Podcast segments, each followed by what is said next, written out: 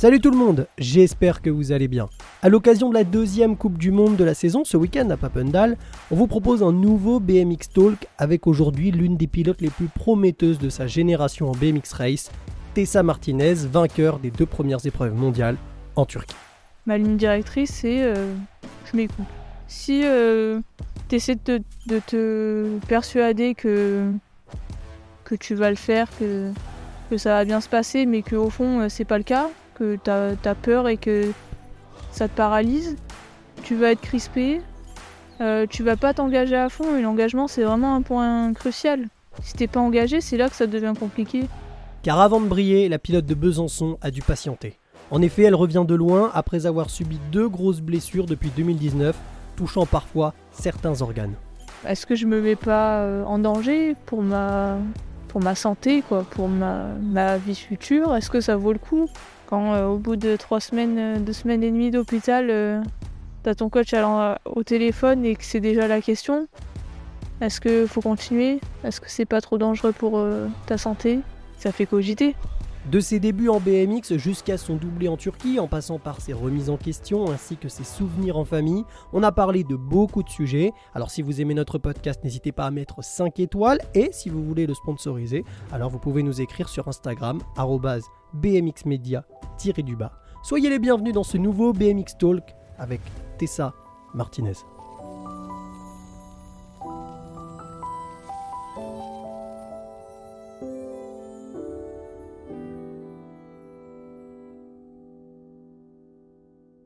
Il paraît que tu ne savais pas faire de vélo jusque tard. Tard, c'est a priori 7 ans. Moi j'ai lu un article qui disait qu'à 7 ans tu savais pas faire de vélo ou en tout cas que tu galérais, etc. Est-ce vrai? Est-ce faux? Parce que c'est curieux. Je me dis, pour une... aujourd'hui tu gagnes des Coupes du Monde du 23. Et le fun fact, c'est que tu, n'aimais pas faire de vélo a priori jusque tard. Ouais, c'est plus ça, c'est que j'aimais pas. Après, en termes d'âge, je suis pas capable de te dire, je me rappelle pas forcément. Mais, euh, mais ouais, ça, quand j'étais jeune, ça a jamais été mon truc de faire du vélo. Et Ouais, franchement, euh, je peux pas te dire l'âge où c'était, mais euh, c'est arrivé assez tard, quoi. Mais genre, il y a une raison particulière qui fait que t'aimais pas trop faire de vélo ou? J'aimais pas pédaler. C'était surtout ça. J'aimais pas pédaler. En tout cas, c'est ce que ma mère, elle a pas arrêté de me répéter euh, quand on parle de ça. Mais euh, ouais, c'était pas un plaisir, quoi. En vrai, je me demandais comment tout ça, ça avait démarré pour toi le BMX. Parce que j'ai cru comprendre que ton cousin en faisait à Carpentras. Et en gros, que quand tu passais devant la piste, tu as toujours eu un peu envie d'essayer, ça te titillait un peu. Comment ça a débuté tout ça? Ouais, c'est ça, c'est que mon cousin il en faisait. Je sais pas, je sais pas comment on est venu à aller à l'entraînement avec lui, mais euh, on a fini par y aller, enfin moi en première. Et, euh, et ouais, j'étais beaucoup attirée par le BNX parce qu'on passait tous les jours devant, parce que la piste à Carpentras elle est dans un, dans un centre sportif. Et euh, j'y allais euh, les semaines pour aller faire du multisport. Euh. Et ouais, ça m'a toujours attiré et je me rappelle que des fois mes parents ils me disaient oh, on va aller faire du vélo là-bas et moi j'espérais tout le temps qu'ils parlaient du BMX mais c'était pas forcément le cas. Et voilà, le jour où on a découvert que mon cousin il en faisait, je pense que je pense que j'ai demandé d'aller essayer aussi. C'était la bonne excuse un peu pour. Ah ouais, ça a facilité la tâche. Hein. Parce que j'avais pas j'ai pas pris l'initiative euh, parce que ça m'a tiré. C'est surtout parce que lui, il en faisait et que j'en ai profité, quoi. Est-ce que tu as souvenir un peu, là, tu vois, quand tu essayes un peu d'y repenser, de te remémorer à la piste de Carpentras, euh, qu'est-ce qui a fait, qu'est-ce qui en fait t'a tiré dans le BMX Qu'est-ce qui faisait que justement tu étais intrigué par cette piste? Je trouvais ça impressionnant. De l'extérieur, euh, ça ressemblait à rien. Enfin, dans le sens où moi, je connaissais que des sports classiques, euh, le foot, euh, le basket, des trucs comme ça. Et euh, ça sortait un peu du lot, ça a attiré l'attention, mine de rien, la piste. Donc, Et puis, souvent, quand je passais, il y avait des gens qui roulaient. Donc, ouais, je pense que c'est l'originalité du sport et tout qui m'a attiré. Et puis, la piste, c'était le. C'est le Enfin, le premier, le premier truc que tu vois quand tu rentres dans le centre. Donc, euh, tu es obligé de passer devant, tu es obligé de voir. J'ai cru comprendre que ça a vraiment euh, été un coup de cœur, que qui était qui, qui est de la pluie, qui est de la neige, qui est du vent, qui était tout le temps. Toi, qu'est-ce qui a, quand tu y repenses, qu'est-ce qui a fait que justement tu as aimé ce sport?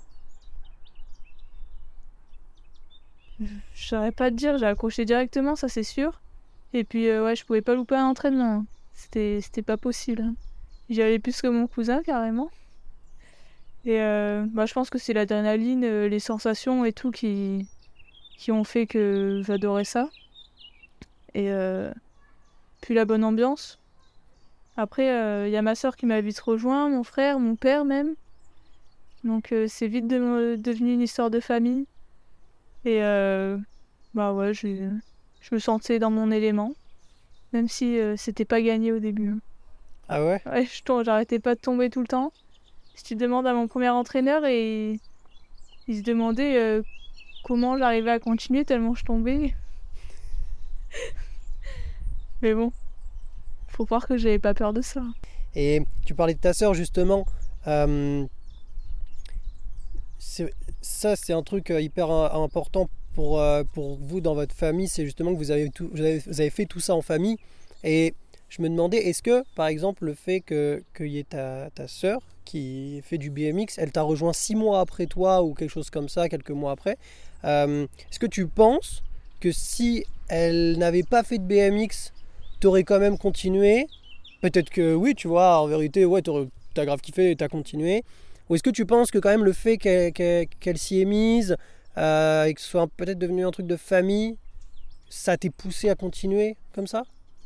Moi, je pense que j'aurais continué quand même parce que j'aimais vraiment beaucoup. Enfin, j'aime toujours. hein. Mais euh, ça a ajouté un petit plus, un petit bonus euh, qui. qui. Un petit bonus qui. Qui rajoutait un truc en fait. Ouais, ça a rajouté un rajouté. truc. Ça a rajouté de la bonne ambiance. En plus, j'étais une petite fille un peu timide et tout. Donc, euh, ça me permettait d'avoir euh, des personnes avec qui j'étais à l'aise euh, direct. Et c'est sûr que ça m'a aidé. hein. Après, j'aimais beaucoup quand même. Comment tu voyais le BMX quand tu étais petite? Est-ce que tu te disais Ah ouais, moi je, je, je, je, sens que, que j'aime ça, je veux plus tard en faire quelque chose Ou est-ce que tu le voyais vraiment dans le genre J'adore ça, ça me permet de le soir euh, penser autre chose euh, euh, après l'école et juste ça reste, ça reste un plaisir. Quand tu avais dans tes premières années, je dirais, ouais, tu vois, entre peut-être 7 et et 13 ans, tu voyais ça comment? Parce que tu vois, il y a des sportifs des fois qui se disent Ah non, mais moi en fait, euh, plus tard je veux être pro. Alors peut-être nous c'est plus dur vu que c'est au BMX, mais toi comment tu le voyais? Bah, euh, je me rappelle pas euh, du début, enfin, en tout cas, d'être vachement attirée par, par, par devenir, euh, par continuer là-dedans toute ma vie, ou voilà. Parce qu'on n'avait pas beaucoup d'exemples déjà. Même si dans le sud, euh, il y avait des, des beaux pilotes, hein. Mais euh, moi, j'allais dans mon groupe l'après-midi de loisirs. Mais c'est vrai que ça a vite changé quand même, parce que je crois que j'ai commencé septembre 2008. Et en 2011, j'ai fait mon premier championnat du monde. Donc, donc ça a été assez rapide quand même. Mais, mais puis j'ai toujours été comp- compétitive, hein. mais compétitrice, pardon. Cet esprit-là de vouloir, euh, de Ouais. vouloir gagner quoi. Ouais, moi, ce que je voulais, c'était être plus forte que ma sœur. euh, Pas de et, cadeau quoi. voilà. Après, euh, je me projetais pas autant quand même, mais mais je voulais faire de la compétition. Ouais, t'as toujours eu ce truc quand même de vouloir euh, ouais, gagner. C'est marrant parce que ta sœur m'a dit que, que elle, elle l'avait, mais, mais que toi vraiment tu l'avais beaucoup plus quoi. Ouais, ma sœur, ça a moins. C'est encore le cas, hein, c'est moins. Elle fait ça vraiment pour euh, s'amuser, quoi. Moi aussi, je m'amuse beaucoup, mais j'aime bien la compétition. T'amuses plus quand tu gagnes. Ça devient, ça devient d'où ça, tu penses euh, Est-ce que ça vient peut-être de ta famille Ça devient de peut-être toi euh, Parce que c'est c'est intéressant, tu vois, de voir que, que finalement ta sœur l'a pas, l'a pas. Et en plus, je savais pas, mais t'as un frère aussi, en fait. Et ton frère, lui, il a aussi ce truc de vouloir. euh, Non, un peu moins, il, il est tranquille aussi. Il y a que toi qui l'a finalement. Ouais, et ma mère aussi. Ma mère, elle aime bien. Mais c'est moins prononcé, hein, elle a moins fait de, de sport que moi, mais dans l'idée, euh, aller aussi. Voilà. Mon père, il est pas. Mon père, il s'amuse. Ouais. Quand il en faisait, c'était pour nous accompagner. Il aimait bien aussi, je pense, mais. Mais ouais. Genre les nocturnes à Sarian. Euh... Je sais plus comment. Trophée des cigales, je crois que ça s'appelait. On faisait des relais euh... père-fille. euh. Ah ouais Ouais, il y avait des courses de relais euh, parents-enfants. C'était. C'était hyper sympa. C'est toi, qui- c'est toi qui grondais tout le monde quand euh, vous perdiez Ah ouais, moi, il fallait que, Ah ouais il fallait que ça aille vite. hein. Ok, je pensais pas, je disais ça pour la vanne, mais non, ok. Ah bah moi j'ai j'adore j'adore faire du BMX euh, chill. C'est franchement c'est mes entraînements préférés. Mais quand il y a compète, il y a compète quoi. Toujours Tessa Martinez en première place dans cette Coupe de France ici à Carpentras chez elle. Attention à ce dernier virage. Évidemment, le moins d'erreurs possible pour les trois premières pilotes. Tu vois, ce truc de famille, comment il est venu en fait Tu vois, pourquoi tes parents, tu, tu vois, ils vous ont suivi un peu? C'est pas tous les parents qui le font. euh, c'est- c'est- Il y a des parents voilà, qui simplement emmènent leurs enfants à l'entraînement et, viennent les chercher à la fin. Ça leur va très bien comme ça, ils sont très bien. Euh, toi, tes parents, ils vous ont suivi directement, euh, ils sont impliqués. Et euh, je me suis posé la question, pourquoi justement, selon toi, là, quand tu reprends du recul, qu'est-ce qui a fait que vous avez vraiment vécu ça en famille comme ça et qu'ils vous ont suivi? Parce que ça demande quand même un, un- un investissement, que ce soit financier ou même physique, peu importe. Mais tu vois, ça demande de l'investissement. Bah mes parents ils nous ont toujours soutenus dans euh, tout ce qu'on faisait, tout ce qu'on aimait. Ils ont toujours voulu être là pour nous euh, et nous pousser le plus possible. Donc euh, je pense que c'est la c'est une bonne raison pour lesquelles ils nous, ils nous ont suivis comme ça.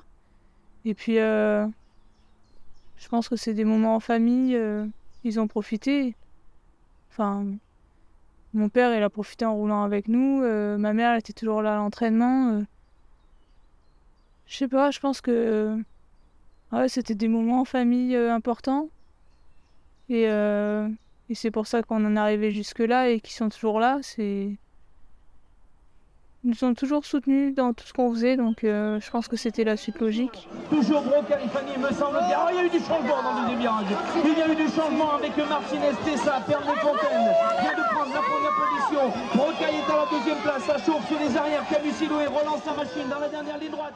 Pilote de Fontaines. et le- Pour rentrer un peu plus dans la deuxième partie, qui est cette prise de conscience de se dire, ok, bon, je, je fais du BMX, euh, je, je fais des bons résultats. Maintenant, je vais peut-être passer dans un, dans un autre cap, celui de, euh, de me dire que je veux tendre vers le, sport de haut niveau. Comment elle s'est faite cette transition, tu vois? Euh, Là, on parle justement du fait que voilà, tu étais avec ta famille, tu prenais, vous preniez beaucoup de plaisir, c'était des chouettes moments. Euh, comment tu passes de cette ambiance-là à tout doucement commencer à te dire tiens, peut-être que je pourrais faire un truc cool? Ça se fait d'un seul coup, ça se fait progressivement? Comment ça se passe? En fait, toute ma jeunesse, j'ai fait la plupart du temps partie des, meilleurs de mon âge. Et, euh, mais par contre, euh, à l'entraînement, c'était vraiment euh, full plaisir. Quoi. Même si on avait un très bon groupe, par exemple, quand je suis arrivée à Perne avec euh, Mathilde Bernard, les sœurs Camusi et tout, on était un bon groupe de filles et c'est ce qui m'a fait évoluer. Mais enfin, tu vois, je voyais vraiment ça comme, comme du plaisir. Et Laurent, il nous faisait des séances de sprint à faire à la maison. Si j'en ai fait deux, tu vois, c'est. c'est vraiment le, le bout du monde, quoi. Ouais, je- C'était encore un moment euh, où le plaisir, c'est ce qui prenait le pas sur tout.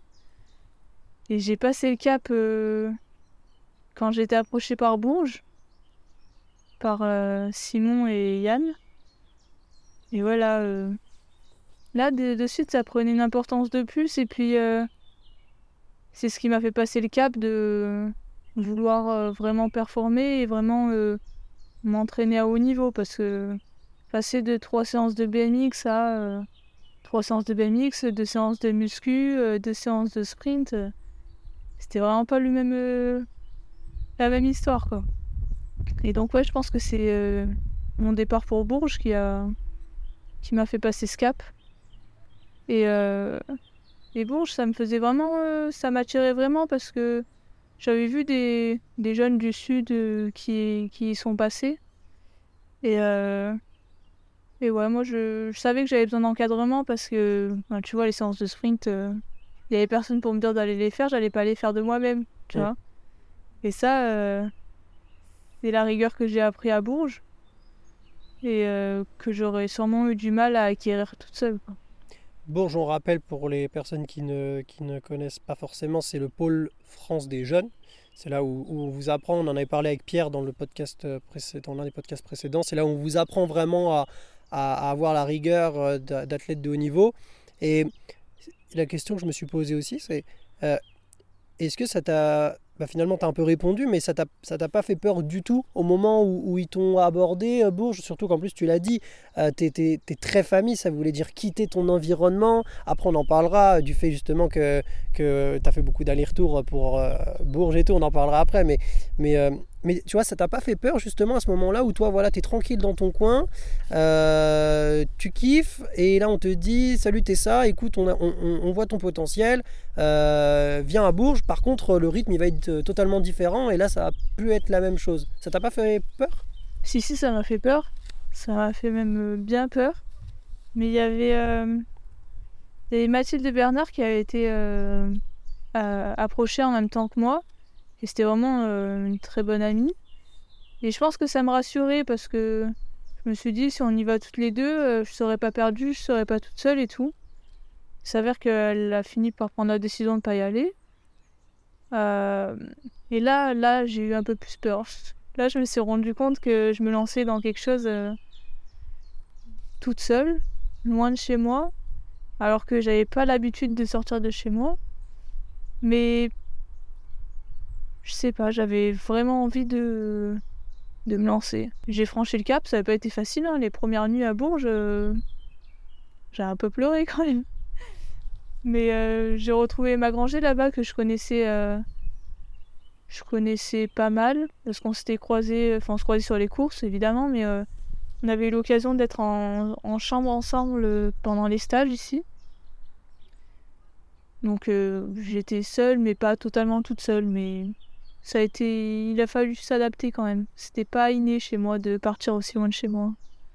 Après, tu as fait beaucoup d'allers-retours, ou là, là où, je, je crois que Pierre, lui, pour le coup, on en avait discuté, il disait que voilà, c'était pas la porte à côté, euh, Saint-Paul-Trois-Châteaux, donc il rentrait pas très souvent. Euh, mais toi, pour le coup, toi, tu, tu rentrais euh, tout le temps, quoi. Moi je rentrais dès que je pouvais. ah ouais. Ouais, D'ailleurs, mes parents, ils ont. Je m'en rends compte maintenant, hein, ce que ça a dû leur coûter, mais à l'époque, je me rendais pas compte. Moi, j'avais besoin de rentrer, je le disais à ma mère et elle trouvait une solution, quoi. Maintenant, euh, j'aurais un peu plus de mal à demander autant. Et donc, euh, le fait aussi, je pense, d'avoir une autre fille, ça, ça joue énormément ou pas du tout? Ah bah moi, ça jouait euh, beaucoup parce que j'étais très très timide encore, très peu ouverte aux autres. euh, parce que chez moi, j'avais mon groupe d'amis et j'en sortais pas, quoi. J'avais pas besoin d'aller voir ailleurs. euh. Et là, il a fallu me reconstruire un groupe là-bas. Euh, les garçons, ils étaient installés, euh, très à l'aise, et moi, c'était pas mon cas. J'ai eu du mal un peu à, à me faire une place. Et, mais c'est ce qui m'a aidé à grandir. Et, euh, et heureusement que Emma Granger, elle était là, parce que sinon, je passais ma vie toute seule, je pense. Même si je m'étais fait des amis à côté dans d'autres sports. hein. Mais, mais ouais, ça m'a fait beaucoup grandir cette, cette période-là, parce que oh, c'était pas facile. hein. Et sur le vélo, euh, j'ai l'impression que ce qui a été le plus dur, c'est en dehors du vélo, parce que sur le vélo, ça a été du coup? Ouais, ça a été. il y a eu une petite période d'adaptation euh, à cause des entraînements qui étaient un peu plus soutenus et tout. Mais euh, j'étais là pour ça. moi, j'ai allais à fond, même si j'avais un peu plus de mal à me faire mal que maintenant. Je- J'en faisais peut-être le minimum possible. Mais, euh, mais ça, je pense que ça s'apprend dans tous les cas. euh, donc euh, voilà, le BMX c'était plus facile. Après, tu, tu arrives ici à Saint-Quentin-en-Yvelines, au pôle France, donc tu passes du pôle France jeune au pôle France senior. Déjà, cette transition, comment elle s'est effectuée? Ça a été euh, naturel? Est-ce que tu as songé à te dire non, je rentre chez moi? Ça s'est fait comment? Non, franchement, c'était euh, c'était la suite logique. Je me voyais pas rentrer chez moi du tout. Mais euh, j'avais passé une sale année pour ma deuxième année parce que c'est quand mes problèmes de dos ils ont commencé. Et j'avais fait des examens à tout va, il n'y avait rien. Ils trouvaient rien, ils m'ont sorti des des trucs. euh, ça allait de la maladie auto-immune à euh, la fracture de d'une lombaire. euh. Et j'avais fait plein d'examens. On m'avait arrêté trois mois pour voir si ça allait régler le problème. Évidemment, je suis remontée sur mon vélo la première fois, ça n'avait pas réglé le problème. Et c'était dur parce que finalement, j'étais à Bourges pour, pour aller à l'école, quoi. Et c'était pas ce pourquoi j'étais là-bas. Donc, donc euh, Sky, ça a été un peu euh, la révélation parce que à la base, ça devait pas arriver cette année-là. Ils nous en avaient parlé, mais euh, on aurait dû rester une année de plus à Bourges. Au final, ça s'est fait rapidement et heureusement parce que ouais, j'avais plus envie d'y être parce que bah, ça s'était pas bien passé. J'ai trouvé plus mon compte au final. Même si j'avais repris l'entraînement et tout et juste je, je faisais avec ma douleur. Et bah, les kinés, ils, bah, ils ont pas trouvé euh, de moyen de me soulager euh, ou d'arranger les choses là-bas. Donc, euh, donc ouais, j'avais pas envie d'y rester. J'étais, je voulais plus. Et du coup, l'opportunité de Sky, c'était l'opportunité de ma vie de changer d'air, de continuer ce que je voulais faire et pas de rentrer chez moi. Et moi, je saurais pas dire ce qui serait passé si j'étais rentrée chez moi. 2019, t'es en quoi? T'es en, Je juni- suis en junior 2. junior 2, tu fais une finale au monde, Ouais. tu fais huitième à Zolder. Mais, mais compliqué. euh, Compliqué encore avec mon dos. J'avais passé l'année à tomber. euh, C'était presque une chute par euh, compétition. Heureusement, euh, rien de bien grave à chaque fois, mais c'était c'était pesant quoi. Mais pour dire l'objectif de 2020 avec euh, mon entraîneur Simon, euh, c'était euh, moins tomber quoi. Ok. Donc euh, ouais, c'était beaucoup de chutes, mais pas trop de conséquences. Mais ça reste euh, ça reste chiant quoi. Ouais, je, oui, je veux bien. J'aimais moins tomber que quand j'étais petite. Là, bizarrement, il y avait, il y avait moins de plaisir. Là. Ouais. Et après 2020, il y a le Covid, etc. Et 2021, tu fais une grosse saison. Tu gagnes une Coupe du Monde en U23, tu fais troisième à la Coupe d'Europe de Sarion, tu fais troisième au championnat d'Europe. Et alors, et si je me trompe pas, c'est lors de cette course-là que tu obtiens ta qualif pour les mondiaux, c'est ça? Euh, Tu fais vice-championne de France time trial avec les élites, donc tu fais vraiment une grosse saison. C'était a- très mal parti. hein. Ah ouais? Ah ouais, très très mal Bon, parti. ah, ah, j'ai pas, Parce pas que-. Ouais, t'as pas, tu dois pas avoir l'info, mais parce que c'est c'est resté un peu dans les backgrounds. Euh, j'ai euh, j'avais un problème avec la butte à 8 mètres. Un gros problème qui s'était développé euh, parce que j'étais tombée quelques fois l'année précédente. J'avais vu euh, Zoé tomber ici et se, se fumer. Euh, ça m'avait ça m'avait Bloqué. ah ouais, j'étais bloquée, j'étais bloquée par rapport à moi, par rapport au vent, par rapport à tout, et surtout euh, ici à Saint-Quentin, parce qu'il y a eu beaucoup d'événements qui s'étaient passés ici. Et euh, au point où euh, je me suis, j'ai pas fait la première Coupe d'Europe à Vérone parce que je me sentais pas. Sur la Enfin, en tout cas, ouais. on pensait pas que c'était une bonne idée avec Simon de faire une, une course but à 8 alors que à l'entraînement, j'y allais une fois tous- les, toutes les 15, tous les 15 jours. Quoi. Et, et ça m'avait tellement énervé de renoncer à ça que je m'étais euh, j'avais je m'étais inscrite à la Coupe du Monde euh, à Vérone qui, qui suivait là, mais en U23. Et euh, j'ai eu de la chance que cette catégorie elle arrive à ce moment-là parce que comme ça ça me permettait de faire un petit intermédiaire. Me dire que je vais faire une course, bon en l'occurrence je vais faire une Coupe du Monde, mais dans une catégorie un peu moins relevée où je vais pouvoir reprendre mes repères, prendre mon temps. Donc ouais, à ce moment-là, ça m'a un peu sauvée. Euh, donc euh, j'y vais pour me rassurer. Manque de bol, je tombe le premier jour sur la première bosse. Euh, toute la soirée, le lendemain matin, j'essaie de me convaincre parce que c'était sur un contact. Donc en soi, rien à voir avec mes problématiques, mais j'étais quand même tombée sur la première bosse, quoi.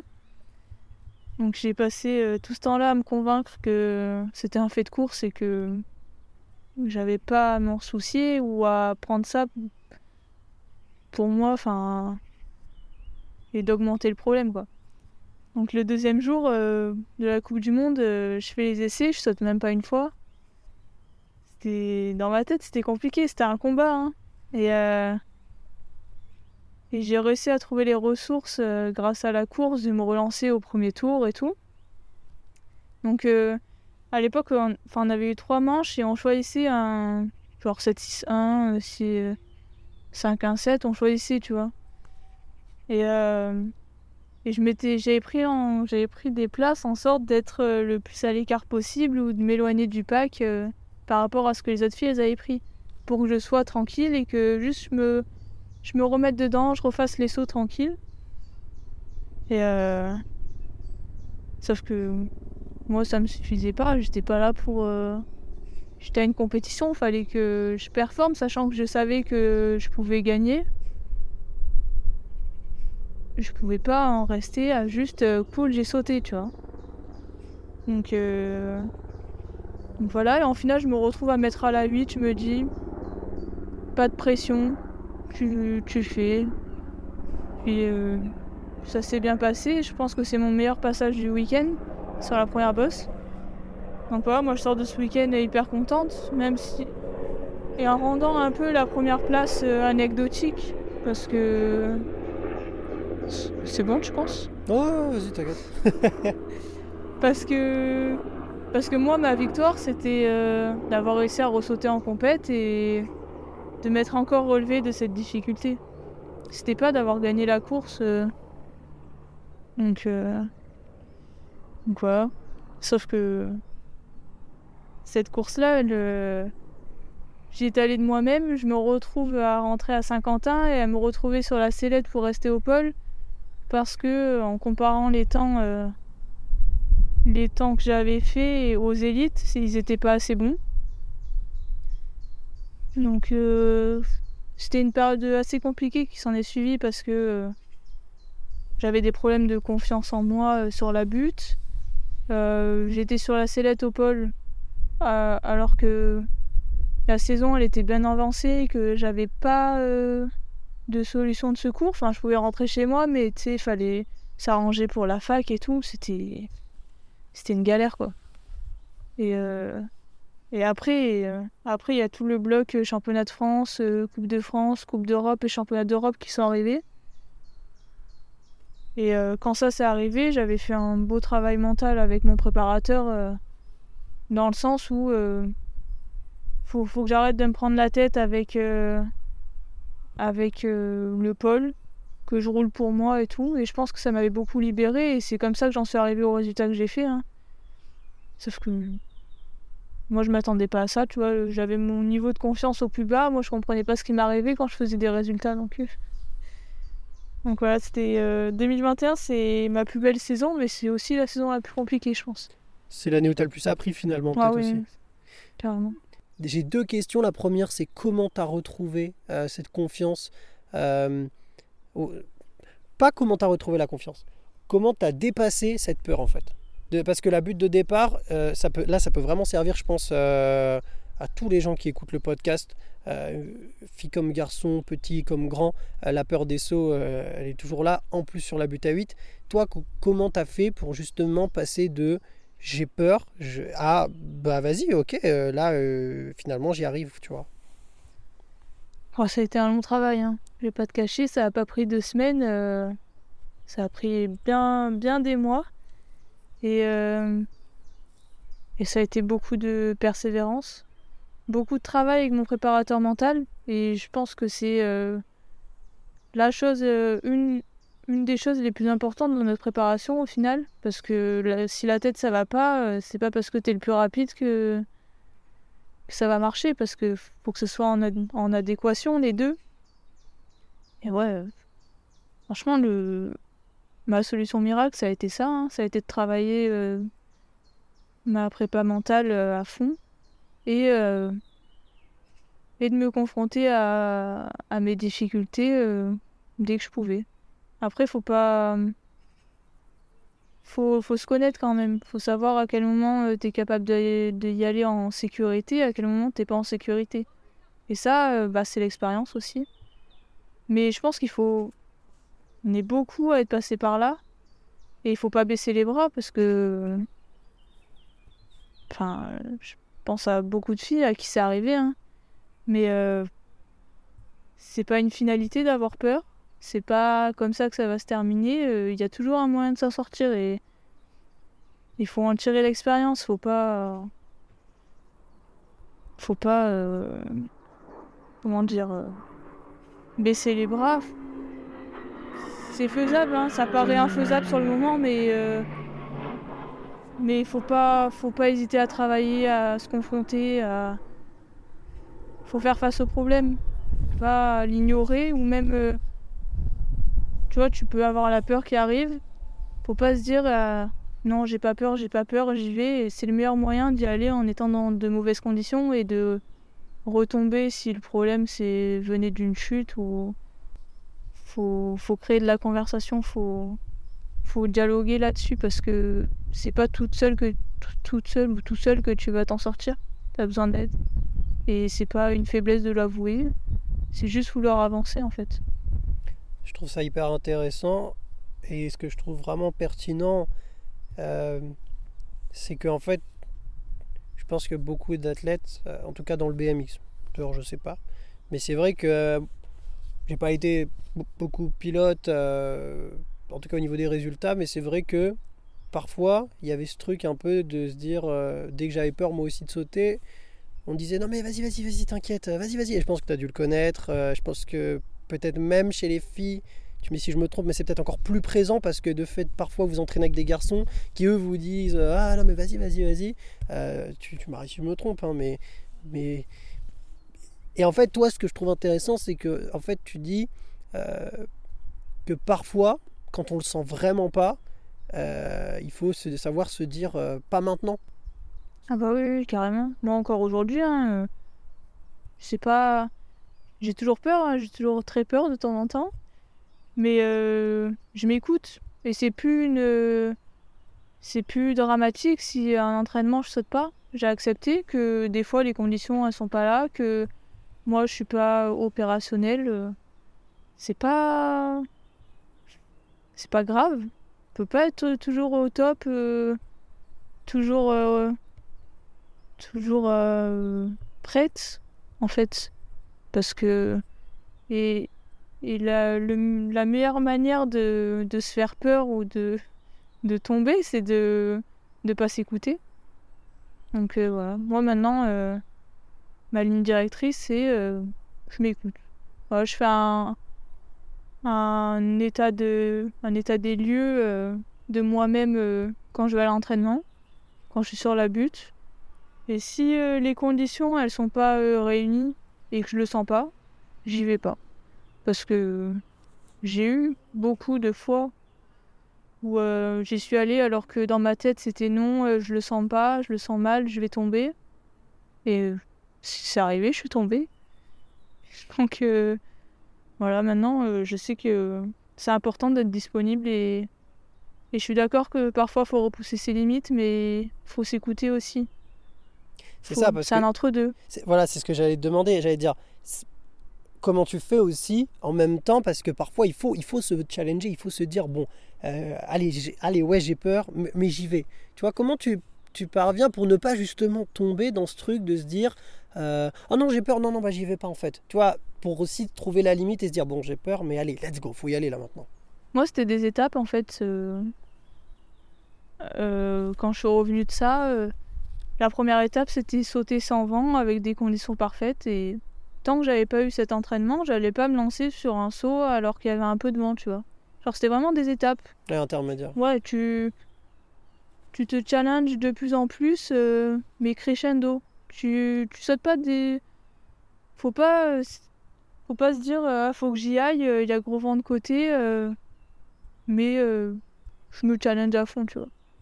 Faut D'après moi, hein, ça reste que mon avis, mais euh, moi, c'est comme ça que ça a marché. J'ai fait, j'ai pris par étapes quelques entraînements avec euh, avec des conditions parfaites. Après, un peu de vent de dos, après, un peu de vent de face, et voilà. Et. Et ouais, c'est comme ça que je me challengeais. Il n'y avait pas de. J'ai pas fait de gros sauts en avant euh, en prenant des, des gros risques à un entraînement, tu vois. Et puis. Il y a la peur de sauter, mais il y a aussi la peur de revenir en arrière dans le travail que tu as fourni. Et ça, ça sera encore plus dramatique, je pense. Et en fait, c'est c'est retrouver des étapes. euh, En fait, c'est normaliser euh, le chemin. Tu no- tu tu t'entraînes sans vent. Au plus tu normalises ça, au moins t'as peur. C'est l'étape la plus facile. Voilà. Et en fait, après ces, ces étapes intermédiaires, par exemple, j'ai envie de faire la butée à 8 mètres, mais j'ai très très plus que peur. En fait, c'est plus que peur, c'est mon corps me dit, enfin ma tête me dit non, c'est je vais aller faire des petites bosses comme tu as dit, etc. Jusqu'à ce que je retrouve un peu de confiance. Et après, une fois que j'ai la confiance, là j'y vais. C'est un peu ça le process. Ouais, c'est un peu ça.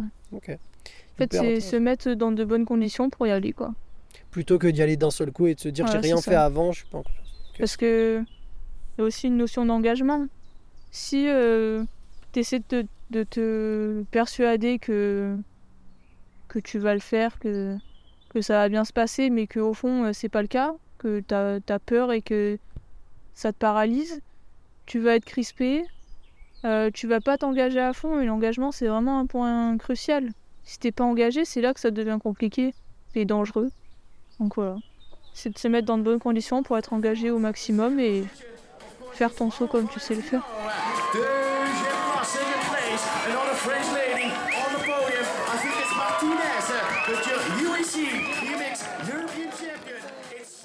Et pour en revenir euh, à la partie de la saison donc 2021, donc, saison, je ne savais pas, mais qui démarre mal, mais qui part, enfin, elle ne se termine pas bien. Par contre, l'intermédiaire, se termine pas bien du tout même. Mais par contre, par contre, l'intermédiaire, euh, l'entre-deux est plutôt bon. Là, on a donné tous les résultats, mais ce qui est, je trouve intéressant et là où j'aimerais que tu, tu développes un peu, c'est que tu arrives au championnat du monde de Papendal, donc tu es en élite. euh, la catégorie 23 n'est pas créée à ce moment-là, tu viens de sortir de junior, euh, et tu tombes. Tu tombes en troisième ligne droite, trauma crânien, et tu as des organes qui ont été touchés. Alors j'ai lu euh, que en fait, toi, tu le sentais un peu que tu allais te blesser, ou en tout cas plus que tu, tu le sentais pas en fait. Et ça, j'aimerais que tu, que tu m'en parles de ce moment-là où tu te blesses, et en fait, euh, ouais, qu'est-ce qui a fait que tu es arrivé en te disant, bah, je vais blesser, je, enfin, je, le sens pas Est-ce que c'était un, un- le fait que tu fait trop de trucs avant, que justement émotionnellement cette saison a été hyper éprouvante, t'arrivais à un point où fou, t'étais à bout de souffle, que- qu'est-ce qui a fait que? Émotionnellement, euh, toute la saison, elle a été lourde à porter. Il y a eu des hauts, des bas et c'était compliqué et surtout épuisant mentalement en fait. Et euh, même si euh, j'avais, euh, j'étais allée au championnat du monde remonté comme jamais. alors moi, c'était la première fois que je pouvais me qualifier à un championnat du monde élite. J'y arrive. Euh, j'étais sur un petit nuage, mais j'étais fatiguée mentalement. Sachant que entre les championnats d'Europe et les championnats du monde, il y avait bien eu un mois, je crois. Et j'ai pas joué la facilité en prenant élite. Donc voilà, il y avait beaucoup de beaucoup de pression sur cette course. Et à la fin, c'était euh, c'était que du plaisir, mais euh, c'est le petit truc qui te dit euh, saison compliquée et qui est pas finie. Même si c'était que du bonus et que bah, c'était loin d'être imaginable au début d'année, tu vois. Mais ouais, et, euh, et je me suis entraînée toutes les, tout l'été, ça s'est bien passé. Franchement, ça se passait bien. Il y avait, il y avait pas de signe extérieur euh, du fait que je pensais ça ou, ou que ça, ça allait se passer parce que je le sentais au fond de moi. Mais tu vois, ça, j'ai même pas su l'exprimer avant, euh, que ça arrive. hein. C'est euh, après coup que je me suis dit, euh, je le savais. Enfin, tu vois, ça a pesé sur moi depuis un moment et et c'est en, en repensant à tout ça, tu vois, que je me suis rendu compte que de ça. hein. Je le sentais indirectement, c'était inconscient, mais voilà. Donc tu te blesses et en plus de ça, t'as pas, t'as vraiment pas de chance parce que donc il y a cette blessure, il y a la- le fait de se remettre de cette blessure et en plus de ça, après, on découvre que tu une fracture euh, à la mâchoire quand tu rentres en France. Donc euh, là, moralement, j'imagine que. Enfin, c'est. Alors, entre-temps, donc tu, tu sais que tu restes à Sky, etc. Donc il y a peut-être un peu plus de soulagement, mais là, j'imagine que mentalement, ça a été compliqué aussi parce que euh, on t'annonce, tu vas arrêter le BMX pour tant de temps, tu rentres en France, on te dit, ah ben non, en fait, tu as une fracture en plus à la mâchoire, tu vois, ça va être encore plus long, tu vois, mentalement, euh, comment ça s'est passé à, à ce moment-là? En fait, ça a été dur euh, à partir du, du soir de ma chute. Parce qu'en fait, euh, je suis tombée, Bon, j'ai perdu connaissance sur le coup. euh, on m'a fait marcher tout le long de la dernière ligne. euh, on me relâche, genre, euh, on m'amène pas à l'hôpital directement. Je me sentais pas hyper bien, tu sais, je commençais à trembler et tout. euh, des phases bizarres, tu vois. Après, je me suis dit, tu vois, il y a la tête. J'avais déjà mal à la mâchoire, mais j'avais l'impression que c'était ma dent. Parce qu'à chaque fois que je bougeais la mâchoire, je sentais ma dent qui bougeait, mais en fait, c'est parce que la fracture, était juste dessous. C'était une double fracture même, mais la deuxième, elle était loin, donc... euh. Et là, euh, je suis allée aux toilettes après ça, parce que le doc, il m'avait demandé, et c'est là que j'ai découvert qu'il y avait un problème euh, interne, puisque j'ai pissé du sang, clairement. Et là, donc, euh, là, on est au demi, pendant les demi-finales de la course, donc euh, tout ce temps-là, je, je m'étais posée et tout. Et, euh, et là, le doc, il me dit, bah écoute, Tessa, on va aller au, au poste de secours et tout après les finales. Donc j'ai vu toute la compète. Ça m'a permis de penser à quelque chose, euh, enfin, penser à autre chose avant, euh, avant la semaine qui m'attendait, quoi. Mais moi, je savais pas. Moi, il m'a juste dit, euh, on va voir les secouristes. et puis on me dit, Ah, on va à l'hôpital, on va faire quelques examens. Et, et c'est à partir de là que je me suis retrouvée un peu toute seule. Parce que j'ai revu Julien et le doc une fois et après on m'a emmené dans une chambre d'hôpital à l'IT où je devais parler anglais euh, toute la semaine, toute seule dans une chambre euh, d'hôpital euh, que je partageais avec des mecs qui, venaient, qui repartaient. eu trois personnes à côté de moi alors que moi j'avais pas bougé de mon lit. Et ouais, ça commençait à être compliqué à la fin de la semaine. Moralement, en fait, euh, tu peux plus. Je pouvais même pas manger. Ils m'ont libérée. Le, le timing a fait que ma mère avait réussi à venir euh, le jour où je pouvais sortir, je crois, ou la veille. Et, euh, et à partir de là, c'était plus simple quand même parce que j'étais moins... j'étais plus toute seule. Mais ouais, euh, ça plus euh, sais, le fait que les organes c'était quelque chose d'inconnu pour moi. Une blessure aux organes, c'est pas commun et on sait pas à quoi s'attendre, tu vois. Moi, on m'amène à l'hôpital, je pense, je pensais que le soir je ressortais, tu vois. Pas du tout. Non. Et euh, voilà, donc c'est ça qui a été dur à gérer, c'est l'inconnu, c'est la solitude. Euh, voir tout son travail fondre parce que rester euh, déjà 7 jours dans un lit, tu vois tes muscles fondre à vue d'œil, tu vois. Voilà, c'était ma première grosse blessure. Ça a duré 3 mois et pourtant je croyais que c'était une, éternité. Maintenant 3 mois ça va je trouve. Un trimestre. Donc voilà, c'est ça qui a été dur. euh. Puis ça aussi, ça m'a aussi mis euh, dans une situation compliquée par rapport à la fac parce que j'avais loupé le mois de septembre. J'avais loupé toutes les informations de la rentrée. Euh, puis ça m'a mis dans une situation un peu compliquée parce que j'avais loupé des infos et tout importantes. Donc voilà, mais Il y a cette, euh, il y a cette première chute. Puis bon, ça se remet. Voilà, tout doucement. Tu, reviens à l'Indoor de Saint-Étienne.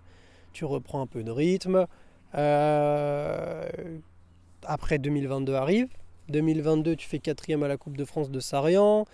Euh, et puis il y a un premier truc qui est que tu chutes à la Coupe d'Europe de Zolder et tu décides de pas rouler. Euh, il y a ce premier truc. Donc j'imagine que là, mentalement, il y a un truc de se dire Ah, mince, en un peu plus vulgaire, j'ai déjà passé une sale période. Mentalement, une blessure, c'est quelque chose. Et là, tu souris parce que tu sais de quoi on va parler. c'est que, c'est que Ravels, Coupe d'Europe, et tu roules et tu tombes. Fracture du rein, clavicule qui est touchée aussi. à ce moment-là, on précise que donc toi, t'entames en U23. Euh, C'était l'objectif de la saison. tu vois, voilà. Mm. Et cette deuxième blessure, en quoi mentalement, tu vois, elle est euh, plus dure euh, En fait, quelle douleur elle a au-delà de la douleur physique, cette deuxième blessure, tu vois? Qu'est-ce que tu te dis à ce moment-là? Est-ce que tu te dis, ah vas-y, c'est bon, j'arrête Est-ce que tu y as pensé Qu'est-ce que tu t'es dit en fait à ce moment-là? Mais en fait, déjà, tout était plus dur. Parce que, à partir du moment où j'ai vu euh, que c'était le même euh, scénario qu'à qu'à Papendal, je savais à quoi m'attendre. Déjà, ça, c'est c'est pire, quoi. Tu sais que tu vas, quand tu vas à l'hôpital, tu vas pas en sortir, quoi. Donc, il y a ça. Euh, j'ai passé deux semaines à l'IT, trois semaines au total à l'hôpital. Ça s'est pas réglé aussi rapidement que l'autre. J'ai eu deux complications. Euh, plus la clavicule qu'il a fallu opérer après. En fait, c'était euh, vraiment tout était plus dur quoi. Et puis euh, et puis la question de est-ce que j'arrête ou pas euh, parce que là ça fait deux fois.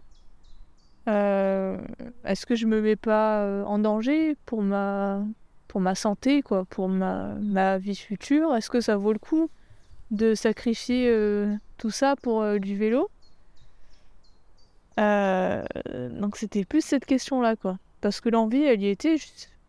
Ça n'a pas arrêté euh, la passion que j'avais pour le BMX, quoi. Ça, c'est sûr. Mais quand euh, au bout de trois semaines, deux semaines et demie d'hôpital, euh, t'as ton coach allant au téléphone et que c'est déjà la question, est-ce que faut continuer? Est-ce que c'est pas trop dangereux pour ta santé? Sachant que tous les jours à l'hôpital, je croisais des infirmières qui me demandaient comment j'en étais arrivée là. Puis t'en avais qui disaient euh, bon de toute façon on sait qu'on va pas pouvoir euh, vous faire arrêter. Euh, D'autres qui disaient ah bah là faut arrêter c'est fini pour votre santé et tout. Tu vois toute la semaine c'était c'était des, des réflexions comme ça et ça fait cogiter. Et puis au-delà de ça euh, les douleurs physiques j'ai jamais connu ça c'était un autre niveau, tu vois, donc il n'y a rien qui allait, quoi. Mentalement, ça allait pas, physiquement, ça allait pas du tout. C'était. C'était une sacrée expérience. Qu'est-ce que tu as fait pour aller mieux Tu vois, peut-être qu'il y a des gens qui nous écoutent qui, qui connaissent aussi ça, des blessures, des moments un peu plus, même, je dirais, euh, euh, de tristesse où t'as pas le moral. Toi, qu'est-ce que tu as fait? J'ai j'ai décidé de rester à Saint-Quentin parce que euh, j'avais toute la rééducation de ma clavicule à faire. Donc euh, là où j'aurais pu rentrer chez moi, prendre l'air, c'était euh, c'était les beaux jours étaient arrivés et tout. J'ai décidé de rester ici pour parce qu'en fait, je sais pas, j'ai toujours ce truc de perdre le moins de temps possible. Alors que là, j'avais tout mon temps clairement. Mais ce truc de je veux pas perdre de temps, euh, je veux que ce soit bien fait et tout, m'a men- m'a emmené à rester ici. Et c'était pas, euh, pas facile mentalement parce que t'es dans l'endroit où t'es censé faire du sport, euh, où tu vois tout le monde faire du sport, ce que, ce que t'aimes. Et ouais, ça a pas été une décision facile, enfin, une décision facile à vivre. Mais au final, J'en ressors avec une clavicule qui va super bien. J'ai pas eu, j'ai eu zéro souci depuis, euh, depuis tout ça sur la clave, donc euh, je pense que c'était une bonne euh, décision. Après, bah, franchement, j'ai, j'ai, vécu mon été comme je l'avais pas fait depuis un, moment. J'ai, je suis sortie de l'hôpital, euh, deux semaines après, j'étais au concert de Jules au Vélodrome avec, euh, avec euh, mon bras dans le, dans le jarrier, là. Mais j'avais besoin de ça. Tu as respiré en fait. Ouais. Malgré, malgré le fait d'être restée ici, j'ai, j'ai fait ma vie, j'ai refusé aucune proposition pour aller voir des amis. Euh, je suis allée dans un, j'ai fait un festival, truc que j'avais jamais fait. euh. Tu vois, j'ai, j'ai profité malgré tout. C'était important, tu penses, pour justement Ah bah j'en avais besoin mentalement. Sinon j'allais péter un câble, hein, je pense. Déjà que ça a été très long. Euh, sans tout ça, euh, franchement, cette blessure euh, faut- en hiver, ça sera encore une autre histoire, je pense. Et tu vois, même si. Enfin, fallait que je fasse attention. J'avais. Pendant longtemps, j'ai pas eu le droit de courir et tout, donc. Tu vois, même euh, juste euh, faire des efforts, des petits efforts, tu vois, mais. Fallait que je fasse attention à tout, mais malgré tout, euh, j'ai. J'ai fait ma vie comme euh, je le voulais. J'ai profité, j'ai fait des choses que je pouvais pas faire en temps normal, comme je pourrais pas faire cette année parce que vu l'arrangement des saisons euh, maintenant, Ouais, on peut, on a presque plus de vie à côté, quoi. Donc ouais, j'en ai profité, j'en ai tourné à mon avantage. je me suis, je me suis épanouie. euh, voilà, j'ai, j'ai profité de la vie euh, comme j'ai pas l'occasion de le faire d'habitude. But it's France out from Martinez. Is she going to double up for rounds one and two? Single he's got one more chance to get her in the final turn. Don't count out the American. Là maintenant, on est en 2023, on sort des deux premières Coupes du Monde euh, où tu as gagné euh, en Turquie. Bon déjà, je te l'ai déjà dit, mais bravo encore, c'était euh, vraiment euh, hyper plaisant à voir. Là, il va y avoir les Coupes du Monde de Papendal. Ma question c'est, euh, et c'est pour ça aussi que je voulais qu'on fasse ce podcast, parce que je me suis dit, il y a vraiment des trucs hyper intéressants à, à- savoir de Tessa, parce qu'elle a connu justement ces galères avant. Là, comment toi maintenant tu, tu, tu te définirais un peu par rapport à, justement peut-être l'ancienne Tessa, après avoir vécu justement ces galères Qu'est-ce que ça t'a appris en fait au final euh, ces épreuves, tu vois Et comment tu savoures peut-être aujourd'hui euh, les compétitions? Est-ce que ça a changé quelque chose euh, dans ta mentalité, tu vois? Franchement, ça a presque tout changé. Je, me connais plus. Et, et quand j'ai pris la décision de revenir sur mon vélo, je l'ai pas prise en moitié, tu vois. Ça a changé quelque chose euh, dans ma manière euh, d'aborder le truc. Parce que euh, j'étais déjà très impliquée dans les entraînements et tout. Mais là, j'ai passé un cap, un cap en plus. Tu vois, je j'en veux toujours plus encore plus qu'avant. Je veux que tout soit parfait, même si c'est pas possible. Mais ouais, voilà, j'ai. Maintenant, je suis là et je veux faire les choses à fond, vraiment à fond. Et. Voilà, enfin. J'ai une motivation de plus qui est arrivée grâce à tout ça. La période euh, sans entraînement, enfin la période de blessure et la période de retour euh, de blessure, les deux, elles ont été compliquées euh, de la même manière parce que repartir de zéro, voir les autres qui sont en forme autour de toi. J'ai eu beaucoup d'entraînements où je me sentais humiliée parce que euh, bon, je m'entraîne pas avec n'importe qui non plus, mais euh, bah, parce que j'étais, je voyais tout le chemin que j'avais à parcourir encore et et euh, c'était pas facile à vivre, hein, franchement. Mais ça m'a donné enfin grâce à la motivation que que j'ai que j'ai j'ai eu euh, en revenant de tout ça euh, je pense que c'est ça qui m'a emmené jusque là aujourd'hui et qui me permet d'avoir des ambitions comme j'en ai C'est justement ces, des objectifs que tu te fixes. euh, parce que tu vois, je me dis, qu'est-ce qui te permet à chaque fois de revenir plus motivé Euh, Tu vois, moi j'ai eu une blessure dans ma vie. Ça a suffi à ce que j'arrête le BMX, tu vois. Non, mais c'est pour te dire, c'est dur quand on a des blessures. Et tu vois, j'en- je parlais, je sais plus, l'autre jour avec Abel. Et, on parlait de Jérémy Rancurel. Et je disais, bah, c'est aussi un garçon hyper solide. Parce que quand tu as des blessures comme ça, c'est dur de revenir, je trouve, et de se dire, mais vas-y, je vais comme avant. Qu'est-ce qui, toi, a, fait que tu as eu la motivation? C'est euh, est-ce que c'est le rêve de se dire ah, je, m'en fous, je voudrais je veux être championne olympique C'est tu vois qu'est-ce qui a fait que la motivation est restée? Moi euh, fait le BMX c'est presque c'est toute ma vie hein. et euh, je me voyais pas arrêter du tout. Si euh, le médecin il me disait euh, c'est ok ah c'était ok j'y allais à fond quoi. Et euh, et ouais je pense que ça aurait été dur de tout arrêter. Mais c'est même enfin tu vois c'était passé par ma tête mais c'était inimaginable. Genre je me voyais pas sans ça. Qui aimerais-tu voir dans les podcasts comme invité? Et quelle question t'aurais à poser à cette personne? Oh, le piège.